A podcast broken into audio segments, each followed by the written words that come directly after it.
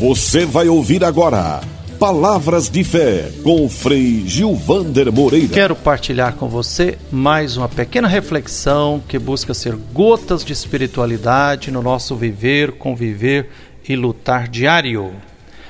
No livro Teologias da Libertação para os Nossos Dias, o padre Marcelo Barros, livro da editora Vozes, que aliás eu aconselho a leitura porque é um livro ótimo. Na primeira parte, Padre Marcelo Barros nos convida a ver os sinais dos tempos, as muitas opressões que pesam sobre nós.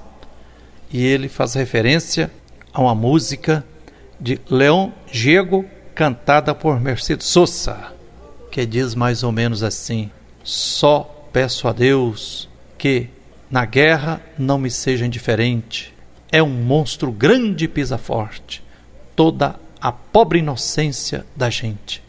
Só peço a Deus que o engano não me seja indiferente. Se um traidor pode mais que muitos outros, que esses quantos não nos esqueçam facilmente. Só peço a Deus que o futuro não me seja indiferente, que a viver uma cultura diferente sejamos todos impulsionados.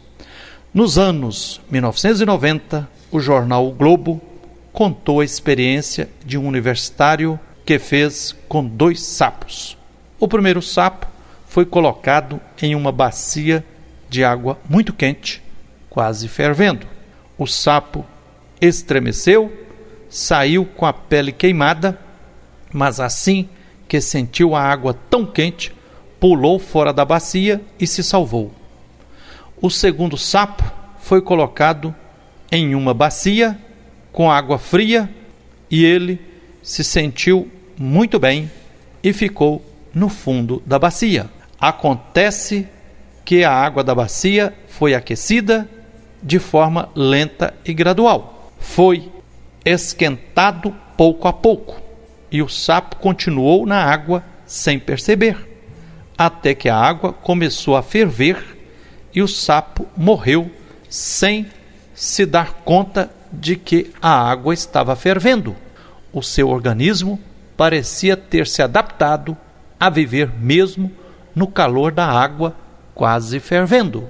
Essa experiência pode servir de parábola para a realidade humana de quem vive sob a opressão.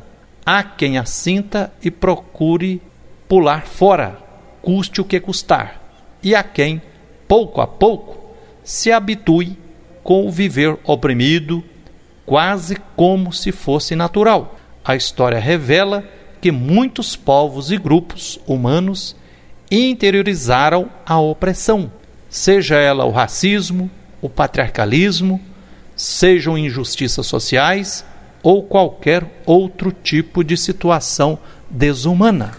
Fique com essa reflexão, fique com um abraço terno de Frei Gilvander Moreira que o Deus, que é infinito amor, nos abençoe e até o próximo Palavras de Fé.